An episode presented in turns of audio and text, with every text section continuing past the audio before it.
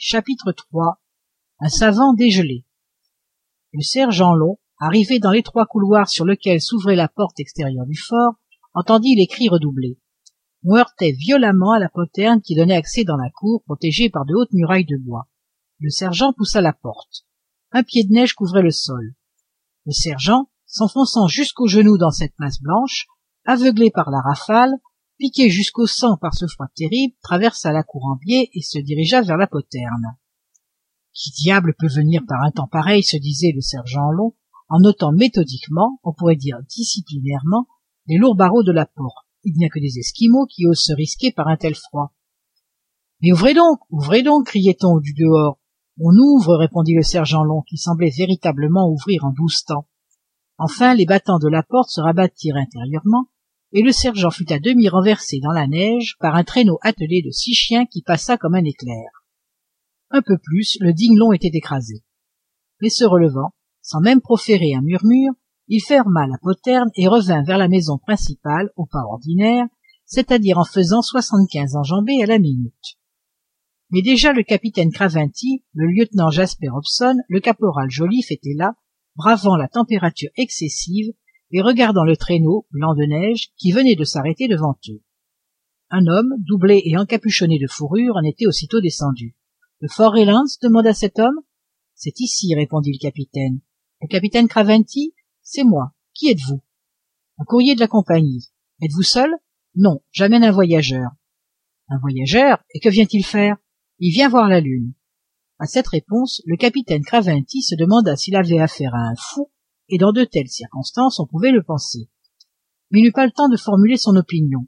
Le courrier avait retiré du traîneau une masse inerte, une sorte de sac couvert de neige, et il se disposait à l'introduire dans la maison, quand le capitaine lui demanda Quel est ce sac C'est mon voyageur, répondit le courrier. Quel est ce voyageur L'astronome Thomas Black. Mais il est gelé. Eh bien, on le dégèlera. Thomas Black, transporté par le sergent, le caporal et le courrier, fit son entrée dans la maison du fort. On le déposa dans une chambre du premier étage dont la température était fort supportable grâce à la présence d'un poêle porté au rouge vif. On l'étendit sur un lit et le capitaine lui prit la main. Cette main était littéralement gelée.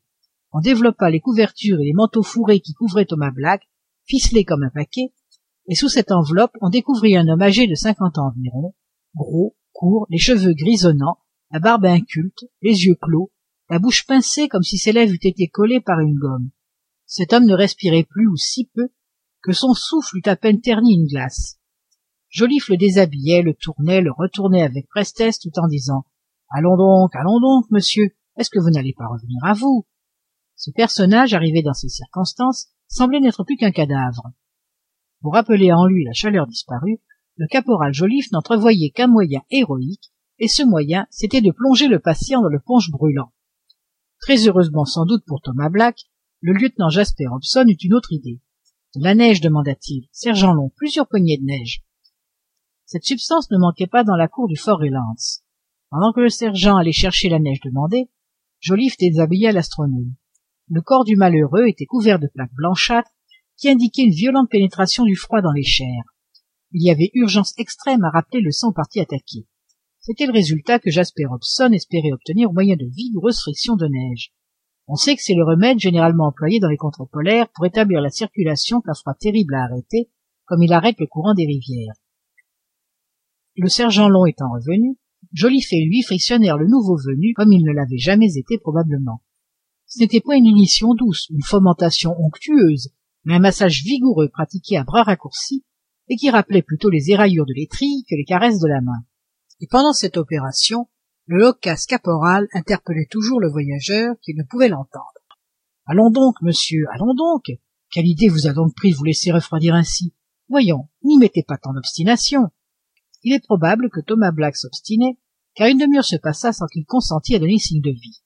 On désespérait même de le ranimer et les masseurs allaient suspendre leur fatigant exercice quand le pauvre homme fit entendre quelques soupirs il vit il revient! s'écria jasper hobson après avoir réchauffé par les frictions l'extérieur du corps il ne fallait point oublier l'intérieur. Aussi le caporal joliffe se hâta-t-il d'apporter quelques verres de punch le voyageur se sentit véritablement soulagé. Les couleurs revinrent à ses joues le regard à ses yeux la parole à ses lèvres et le capitaine put espérer enfin que thomas black allait lui apprendre pourquoi il arrivait en ce lieu et dans un état si déplorable. Thomas black bien enveloppé de couverture se souleva à demi s'appuya sur son coude et d'une voix encore affaiblie le fort demanda-t-il. C'est ici répondit le capitaine. Le capitaine craventy c'est moi. Et j'ajouterai monsieur soyez le bienvenu.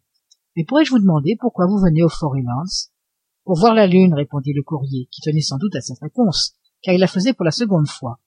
D'ailleurs elle parut satisfaire thomas black qui fit un signe de tête affirmatif. Puis reprenant le lieutenant hobson demanda-t-il. Me voici répondit le lieutenant vous n'êtes pas encore parti. Pas encore monsieur eh bien monsieur reprit thomas black il ne me reste plus qu'à vous remercier et à dormir jusqu'à demain matin